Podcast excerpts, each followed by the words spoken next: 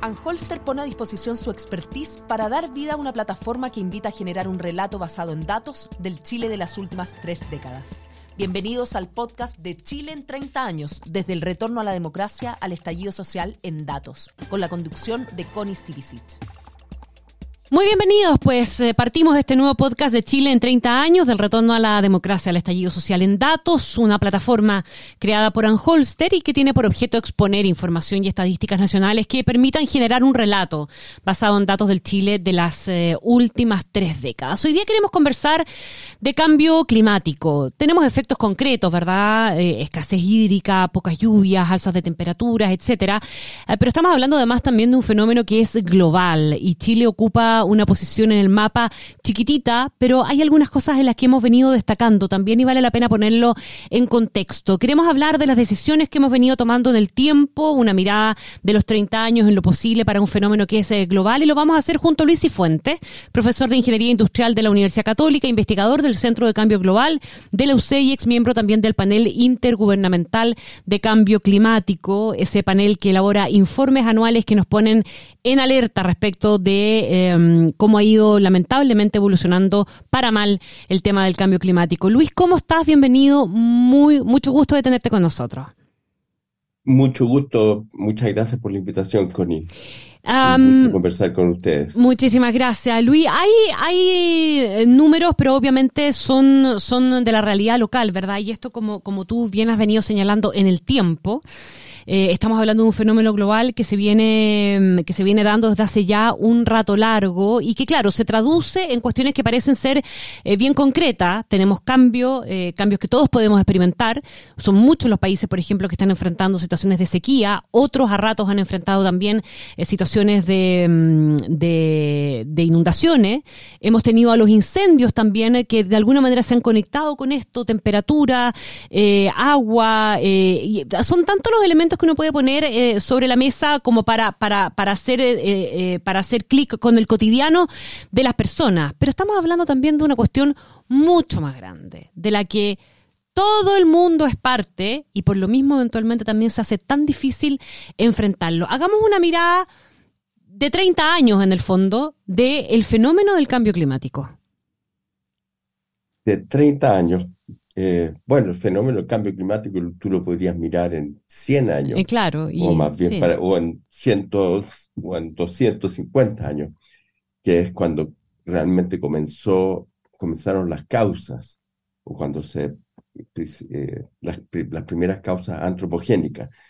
Pero yo diría que en los 30 años en Chile em, ha habido un cambio importante y positivo en la percepción de la ciudadanía y en, también en la percepción de los eh, tomadores de decisiones.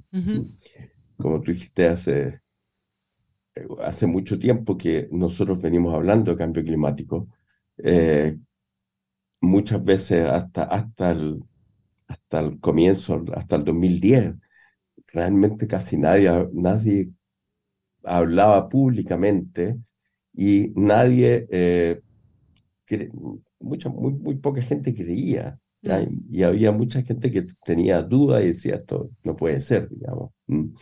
Eh, realmente eh, los problemas ambientales o los problemas en que participa el ambiente eran otros en, en, esa época. Mm.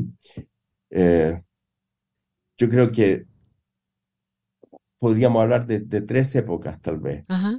La primera es que era, era tal vez ignorancia total. Hasta el 2007, cuando eh, Al Gore vino a Chile y cuando eh, el IPCC, y, junto con Al Gore, eh, le, fue dado el premio Nobel, digamos. En ese momento, el cambio climático salió en los diarios por primera vez.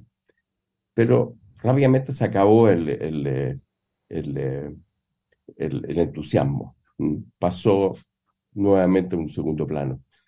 Y recién en el 2019, con la COP25, en ese momento realmente el cambio climático pasó a tener un rol protagónico y ya se habla normalmente de él.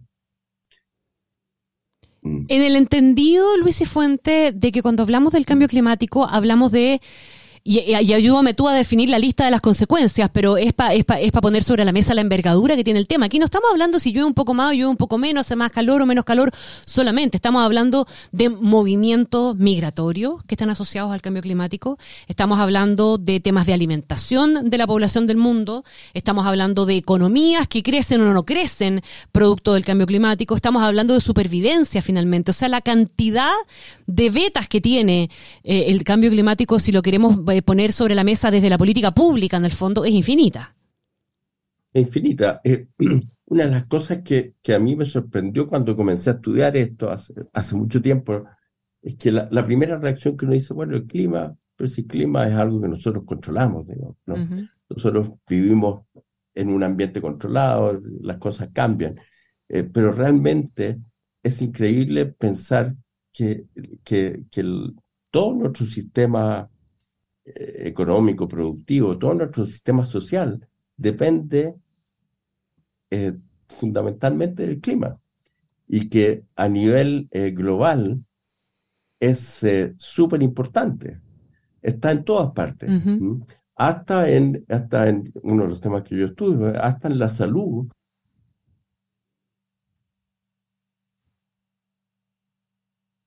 Sí. temperatura Luis, perdona, perdona, ¿puedes repetir? Disculpa, es que se te congeló un segundo la imagen. Nosotros aquí lo arreglamos, pero dijiste hasta en la salud y ahí quedaste congelado. Ya, perfecto. hasta, en, hasta en la salud. Uno diría, ¿qué, impacto puede tener el clima en la salud? Bueno, cuando hay eh, ni siquiera olas de calor, cuando hay cambio en temperaturas eh, sostenidos, eh, eso tiene efecto en la salud. Aun cuando vivamos dentro de un ambiente construido. Imagínate todo el impacto en, em, en los cultivos. Eh, bueno, dice uno o dos eh, grados. Bueno, eh, nuestro planeta tiene una cosa maravillosa, pero también complicada, que es que está perfectamente adecuado a las condiciones actuales. Cuando nosotros descubrimos, mira, este, esta especie está en este, en este punto porque cumple un rol dentro de un ecosistema completo. Bueno, eso no es, no una coincidencia, eso es el resultado de eh, miles o a veces hasta millones de años de evolución. Cuando tú cambias esto con un efecto exógeno desde el punto de vista del, del ecosistema, que somos nosotros, somos los hombres, que en 200 años hemos cambiado eh, el clima, hemos, hemos movido el equilibrio, bueno, resulta que todo se descompagina. ¿Mm? Y eso incluye todo hasta nosotros. Tú mencionaste las migraciones. Las migraciones, bueno, al final las guerras, las migraciones, son todos por eh, condiciones socioeconómicas. Estamos viendo en Chile por qué tenemos más migrantes, porque somos un país más atractivo para vivir. Y el país propio, desgraciadamente, muchas veces no es tan atractivo. Bueno, el cambio climático va a ayudar a que algunos países sean más atractivos y otros menos atractivos. Mm. Y eso hace que tengamos eh, em, este, estas migraciones, que es una reacción a las condiciones de vida. Fíjate que eh, a mí me sorprendió el 2007 cuando el, el, eh, el IPCC, junto con Al Gore, ganó el Premio Nobel de la Paz. Mm. Yo no sé si a mucha gente le sorprendió, pero eh, mucha gente diría, bueno, esto debería haber sido el Premio Nobel de, de Ciencia. De Ciencia, claro. ¿Por qué el Premio Nobel de la Paz? Yo no sé si, si la gente o, o si muchos se dieron cuenta de que eso implica que este, este no es un problema científico, este es un problema social que va a la base de la convivencia eh, humana. Déjame preguntarte, Lucho, si tú crees que eh, los hacedores de, políticas públicas en este país, las autoridades en definitiva, y la universidad, las universidades, los centros de, pensamiento y de investigación, han entendido también esa dimensión del cambio climático. ¿Y qué cosas crees tú han sido significativas eh, que, que, hayamos comprendido y que hayamos comenzado a hacer como sociedad en Chile en las últimas décadas? Eh, más allá de fijarnos, ¿verdad? Porque tenemos gráficas que dan cuenta de los cambios que hemos tenido en temperatura, el fenómeno hídrico, las lluvias, etcétera, pero este es un mundo mucho más grande también, ¿verdad? ¿Qué otras cosas, sabiendo que Chile no va a cambiar el problema del cambio climático a nivel global, pero si no partimos por casa y nos quedamos a esperar que alguien haga afuera, estamos sonados también? Eh, exactamente. Bueno, es que el cambio climático realmente son, hay dos, dos caras.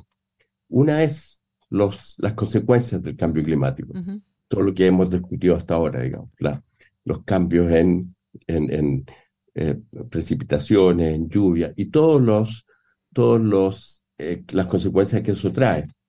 Eso va a pasar en Chile, hagamos lo que hagamos. Mm.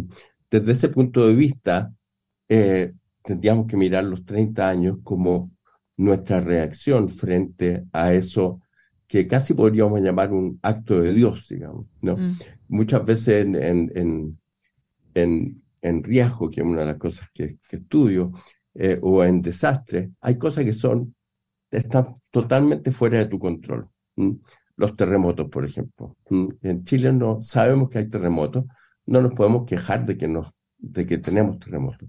Sí nos podemos quejar y tenemos que hacer algo con respecto a la respuesta frente a esos terremotos. Claro.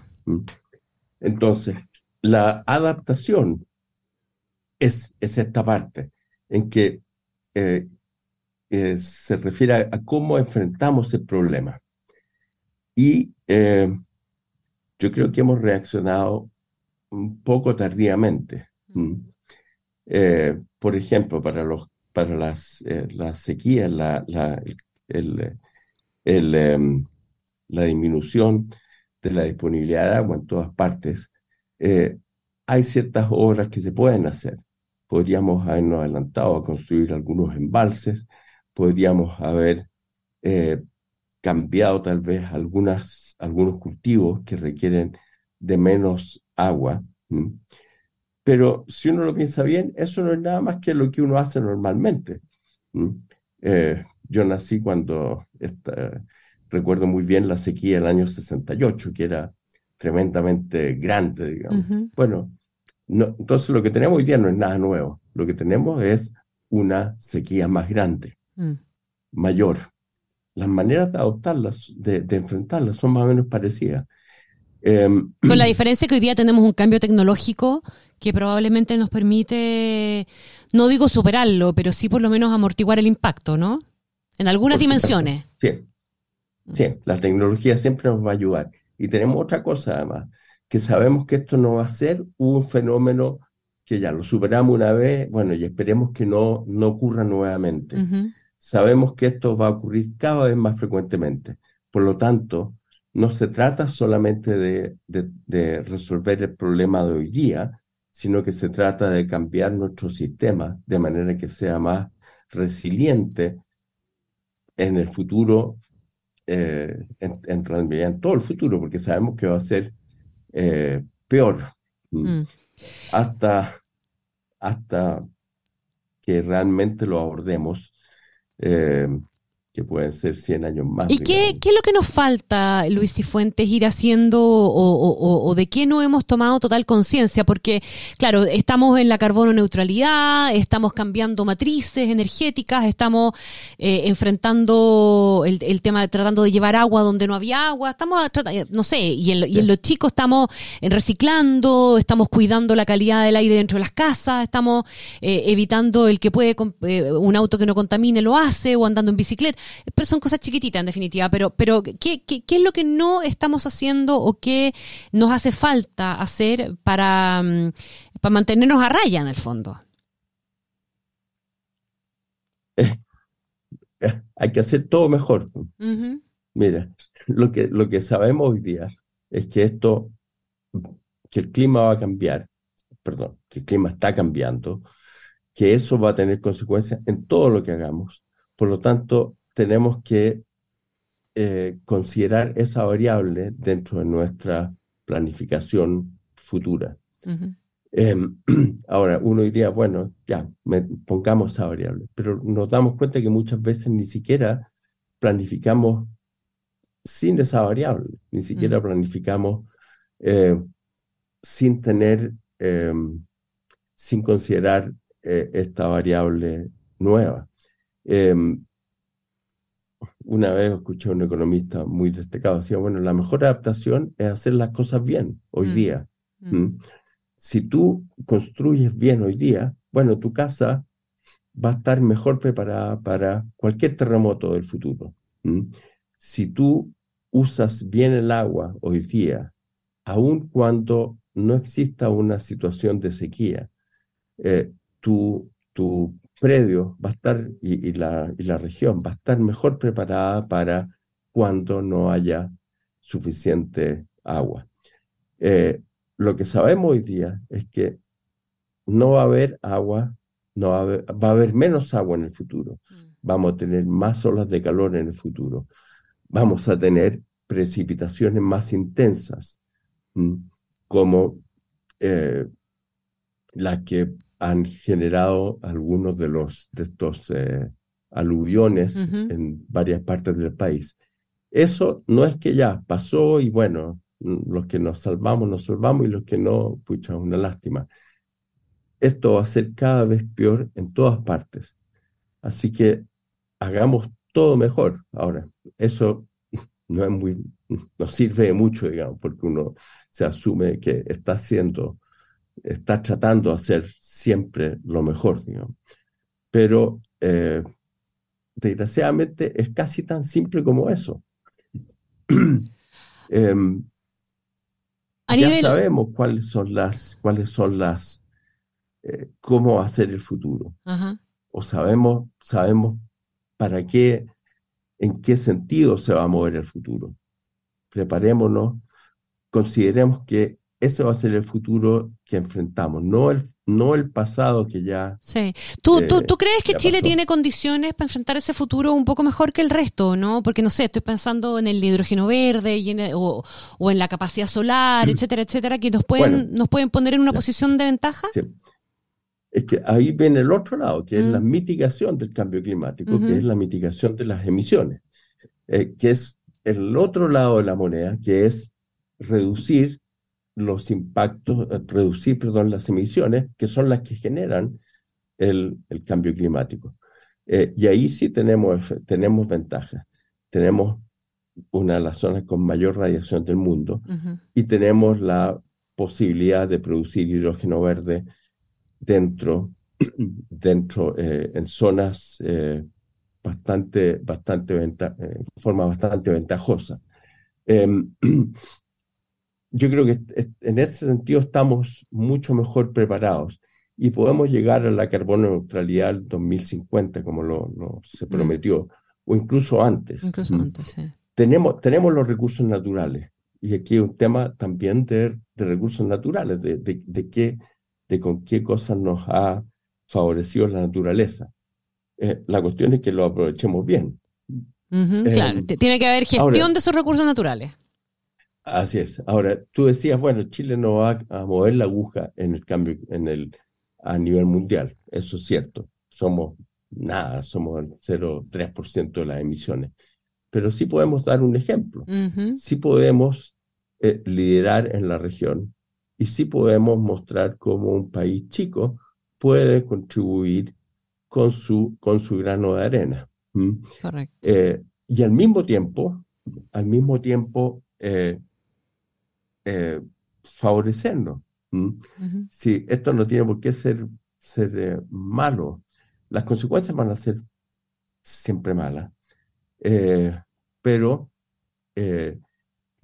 nos genera oportunidades esto. Y en, ese sentido estamos, estamos bien posicionados para colaborar y para aportar con nuestro granito de arena en la solución. Don Luis Cifuentes, se nos ha ido el tiempo volando. Muchísimas gracias. ¿ah? Así es. Sí, muchísimas gracias, Luis, especialmente por, por darte el tiempo en medio de, una, de, la recuperación de una, de una gripe. Queremos darle las gracias, profesor de Ingeniería Industrial de la Universidad Católica, investigador del Centro de Cambio Global de la UC y ex miembro también del panel intergubernamental del cambio climático. Un abrazo, Luis, gracias. Que estés bien. Muchas gracias, Connie. Chao, chao. La invitación es para mm, eh, que sigan conectados y visiten el sitio www.decidechile.cl slash los 30. Anholster pone a disposición su expertise para dar vida a una plataforma que invita a generar un relato basado en datos del Chile de las últimas tres décadas. Bienvenidos al podcast de Chile en 30 años, desde el retorno a la democracia al estallido social en datos, con la conducción de Connie Stivicic.